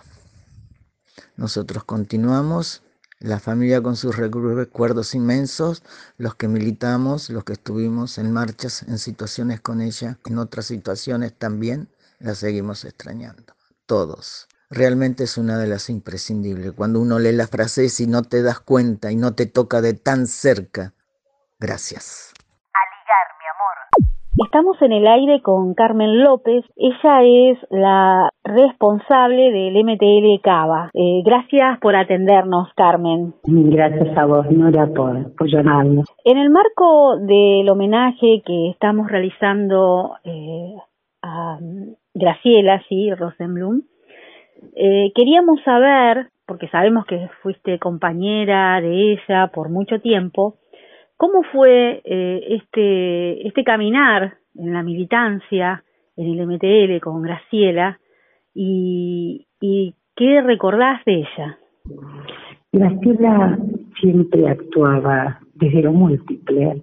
Eh, era una compañera muy integradora, una compañera, yo la conocí en el año 91, en la Liga Argentina por los Derechos del Hombre, y después la vida nos volvió a reencontrar en la militancia, en esa militancia donde, bueno, intentábamos generar hechos unitarios para la transformación. Graciela estuvo siempre muy vinculada a nosotros a través del MTL, tuvo la capacidad siempre de incidir en temas neurálgicos del movimiento, en las reflexiones colectivas, en impulsar acciones eh, unitarias desde el trabajo territorial del movimiento, vincular el movimiento con la integralidad de las problemáticas de los derechos humanos.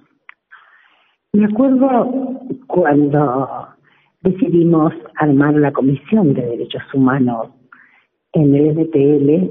La verdad que eh, Graciela vinculó a una cantidad de compañeros que venían de diferentes países, de Perú, de Bolivia, de Paraguay. Los vinculó eh, de una manera muy dinámica a la comprensión y a la defensa del tema de los derechos humanos que tenía eso, la capacidad de, vincular, de dialogar, de, transitar procesos eh, de comprensión de, diferentes etapas de las situaciones políticas que ha venido viviendo la patria, ¿no?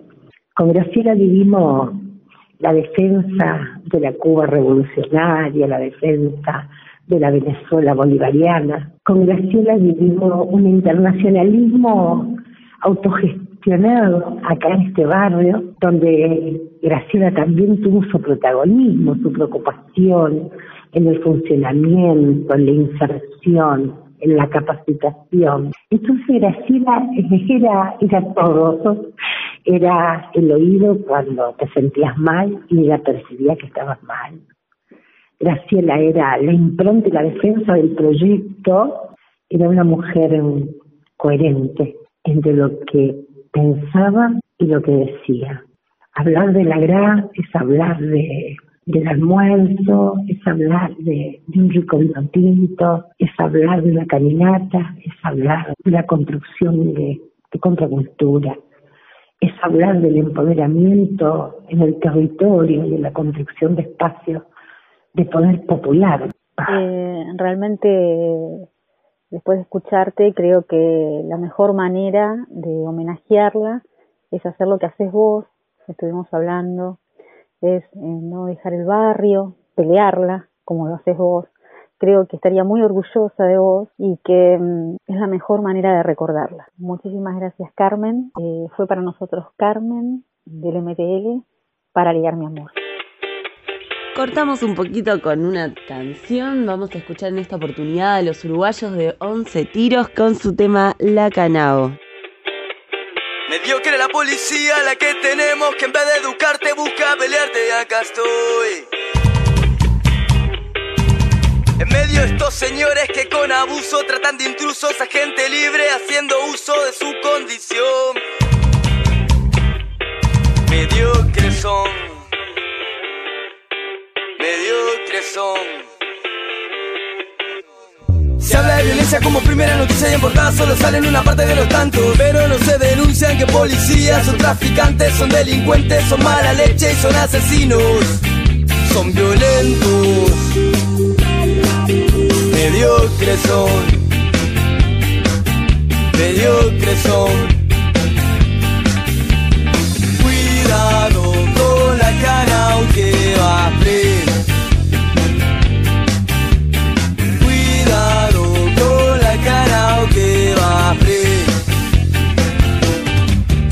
allí voy, libertinaje, no raje, no corras, no muchas y nunca te calles la boca rota por miles de idiotas que salen de malos con palos y van por la vida. De golpeadores. A veces juegan con la justicia haciendo racia por simple gracia. Su deporte precioso. Al calabozo.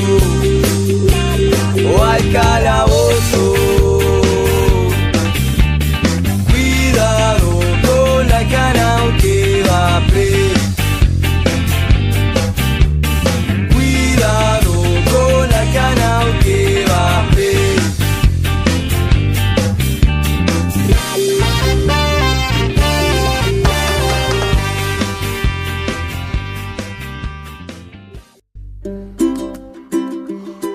Mi Amor, el programa de la Liga Argentina por los Derechos Humanos no solo se emite todos los sábados a las 12 por AM740 Radio Rebelde.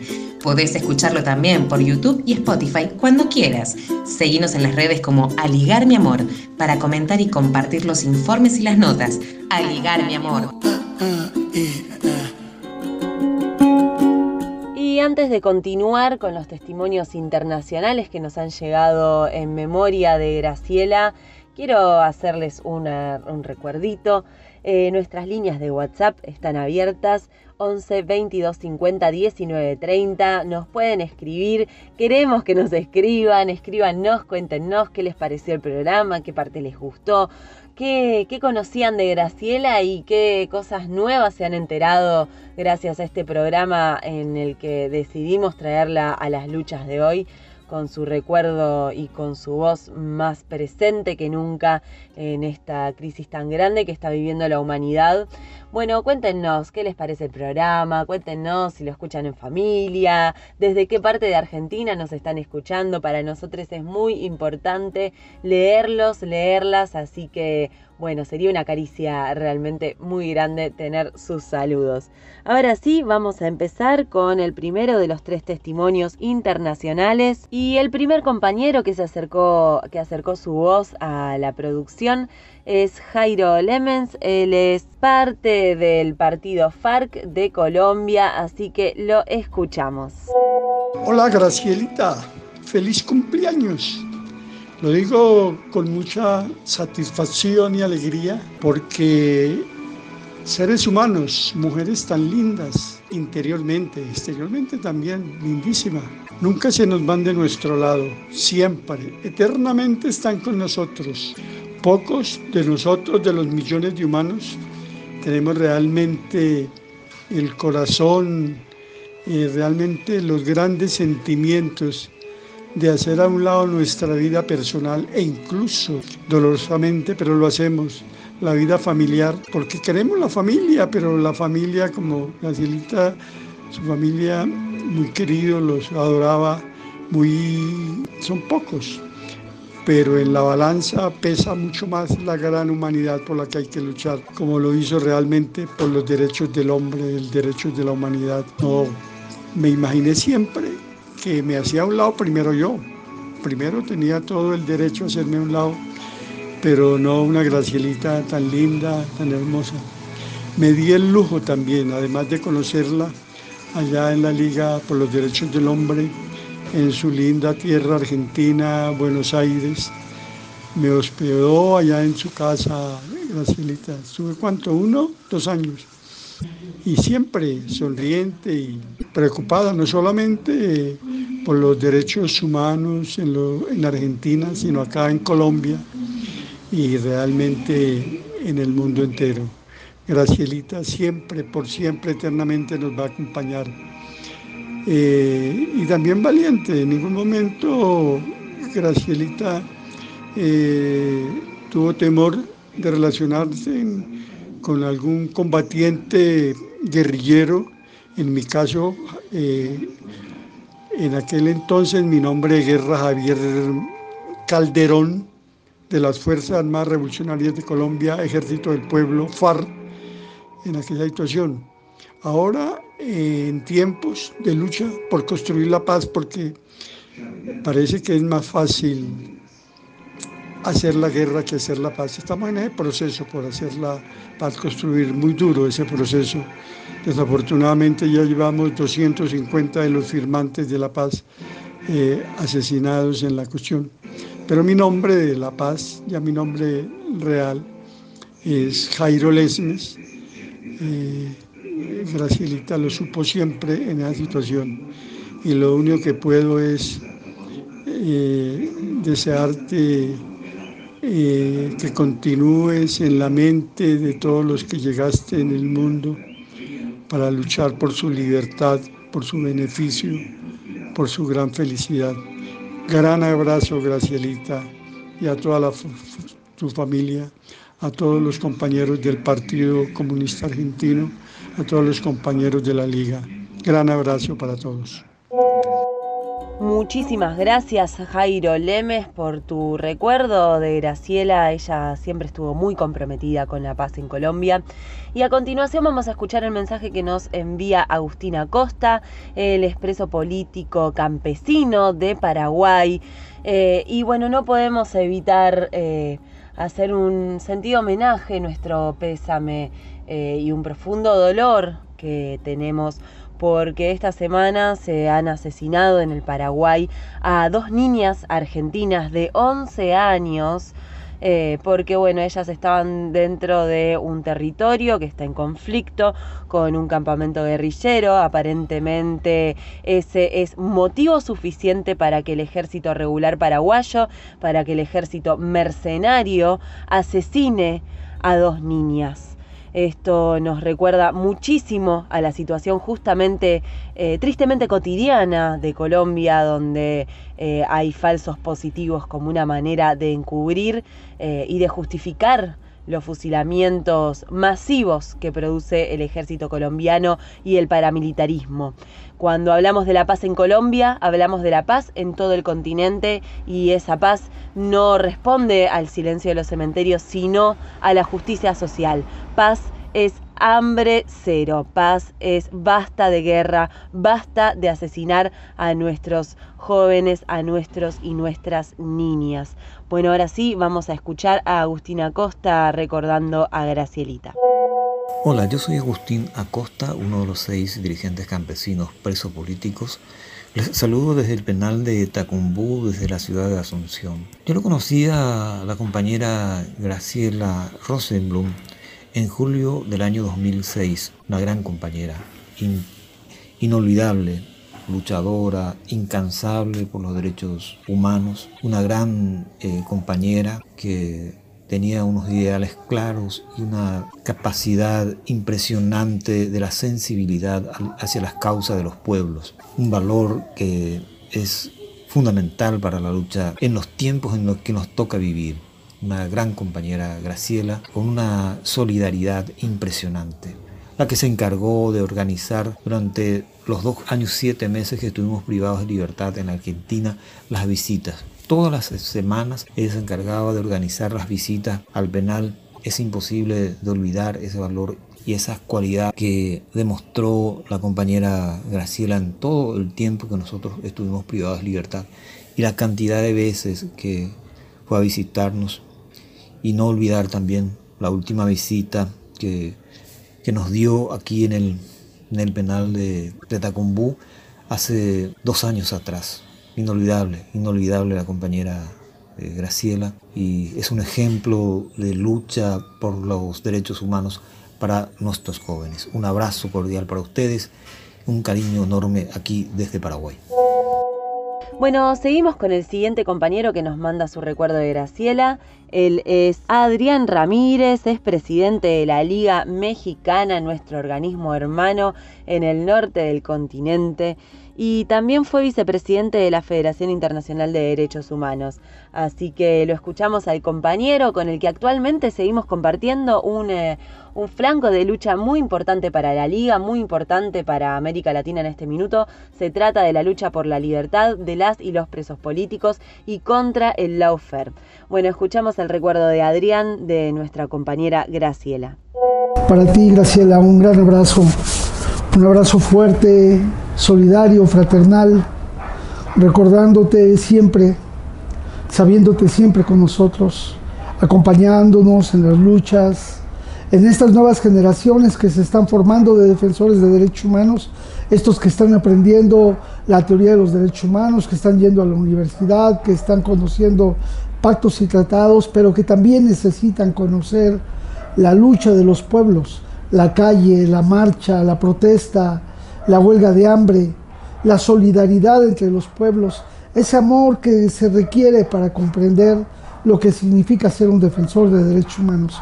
Y por eso para ti, Graciela, agradecerte todas esas enseñanzas militantes, intransigentes contra las violaciones a los derechos humanos, solidaria, fraterna, abierta, siempre defendiendo fuerte todas las posiciones, defendiendo la libertad de los pueblos, la emancipación de los pueblos, las luchas por las libertades fundamentales, pero sobre todo la solidaridad humana. No dejando para nada ni un solo momento de luchar por los presos políticos, por la presentación con vida de los desaparecidos, por luchar contra la impunidad. Hoy nuevas generaciones nos van acompañando en este esfuerzo y es muy importante que sepan de tu presencia, que te conozcan, que puedan estar contigo acompañándonos y tú con nosotros en este esfuerzo. Desde la Liga Mexicana por la Defensa de los Derechos Humanos eh, te hacemos un reconocimiento, te agradecemos todo lo que hemos tenido como enseñanza, como aprendizaje, a todos los compañeros de la Liga Argentina, esta Liga Argentina pionera de los derechos humanos en el mundo, una de las primeras ligas, la primera liga de América que se vinculó a la Federación Internacional de Derechos Humanos en ese esfuerzo militante, en esa lucha cotidiana que, fue muy duro, que fue persecución, que fue tortura, que fue desapariciones de compañeros, ejecuciones extrajudiciales, pero que abre eh, mecanismos de esperanza y de lucha para todos los pueblos. Muchas gracias por estar con nosotros, muchas gracias por acompañarnos siempre y bueno, como decimos, es siempre la lucha hasta la victoria, siempre querida Graciela Rosenblum. Gracias amigos de la Liga Argentina por invitarnos a estar cerca de ustedes. Gracias.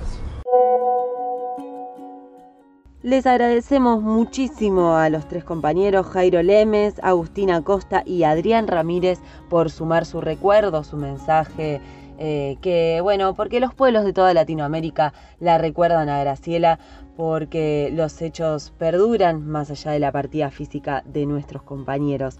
Gracias, Aye. Me permito presentar este audio de la compañera Susana Traversi, que en nombre del foro se hace presente. Soy también parte del Foro por la Democracia y la Libertad de los Presos Políticos y hemos compartido con la Liga largos años de lucha por la libertad de los presos políticos. Graciela Rosenblum presente. A un año de tu partida, todos y todas decimos presente. El foro también lo dice. Y sí, acá estás. Estarás siempre para y con nosotros el Foro por la Democracia y la Libertad de los y las presos políticos. Cada 24 de marzo, como aquel cuando vos, Graciela, viniste y nos tomaste de la mano, caminaste junto a las familias que portaban el faldón y nos condujiste dentro del corralito de los organismos de derechos humanos. Ese 24, el torrente ignominioso, la guerra sucia de la injuria, el oprobio mediático de la manipulación informativa, la unanimidad de las palabras básicas en la destrucción del opositor político y el silencio cómplice de algunos propios que azotaban a las familias y a los presos y las presas, de tu mano, Graciela, se transformaron en abrazos, aplausos, gritos de reconocimiento y llantos de emoción. Y los rostros de esas familias esbozaron la sonrisa y la esperanza que volaron intramuros. Ese día fue un punto de inflexión de nuestra lucha por la libertad de los compañeros y las compañeras. Y vos tuviste no mucho que ver, vos tuviste casi todo que ver. Graciela, estás presente en cada una de nuestras reuniones, conversatorios e iniciativas. Y sobre todo, cuando perdemos la sensibilidad, la calidez, la fraternidad y sororidad, allí estás vos, Graciela, para hacerlas presentes en nosotros y nosotras, porque se torna imprescindible contar con esas cualidades tan sencillas y naturalmente tuyas sin las cuales es imposible luchar sinceramente. Graciela Rosenblum, presente. Enorme placer para mí compartir este programa tan especial con ustedes, este programa homenaje de Aligar mi amor. Eh, gracias a Yelén, gracias a todo el equipo que hace este hermosísimo programa. Hasta luego. Y se nos acabó el programa, gente. Llegamos al final de estas dos horas de Aligar mi amor, eh, homenajeando a Graciela y con ella a todas las banderas que, que solía levantar. Bueno, y no podemos despedirnos sin antes exigir eh, justicia para Facundo Astudillo Castro. Esta semana se ha comprobado que efectivamente eh, fue asesinado. Vamos a ver en qué contexto, vamos a ver quiénes son los responsables pero evidentemente más allá de los responsables materiales de este, esta muerte, hay responsables políticos que ya sabemos quiénes son, ya sabemos dónde están y nuestro pedido de justicia eh, es imposible pensarlo sin eh, las garantías de no repetición. Eso nos enseñaron nuestras abuelas, nuestras madres, los familiares que llevaron las consiglas del nunca más hacia eh, la constitución de una identidad distinta, de una identidad popular de América Latina y específicamente de Argentina. Así que bueno, nosotros no nos queda otra más que pedir, exigir justicia por Facundo Astudillo Castro. Seguiremos reclamando y luchando por los derechos humanos para que la vida digna sea una realidad y no un privilegio. Muchísimas gracias a todas y todos los que nos acompañaron hoy en esta edición de Aligar mi amor. Un agradecimiento muy especial para Nuria Hiniger, quien puso su voz acá al aire a la conducción de este programa. Un agradecimiento muy grande a todo el equipo de producción de Aligar mi amor y a todas estas personas que han acercado sus mensajes desde los más variados recónditos eh, rincones de nuestro país y de nuestra patria grande, eh, que bueno, ellos también hicieron este programa posible. Nos volveremos a encontrar la semana que viene con un capítulo nuevo de Aligar mi amor. Recuerden que el 11 de septiembre tenemos una cita de honor, los diálogos por la humanidad que serán transmitidos desde el Facebook también de Aligar Mi Amor, también serán retransmitidos por Radio H de la ciudad de Buenos Aires eh, y obviamente se, se, producen en el Facebook de la Liga Argentina por los Derechos Humanos. Seguiremos en esta odisea de la comunicación popular, de la comunicación contrahegemónica. Muchas gracias por haber estado en el aire de Aligar, mi amor.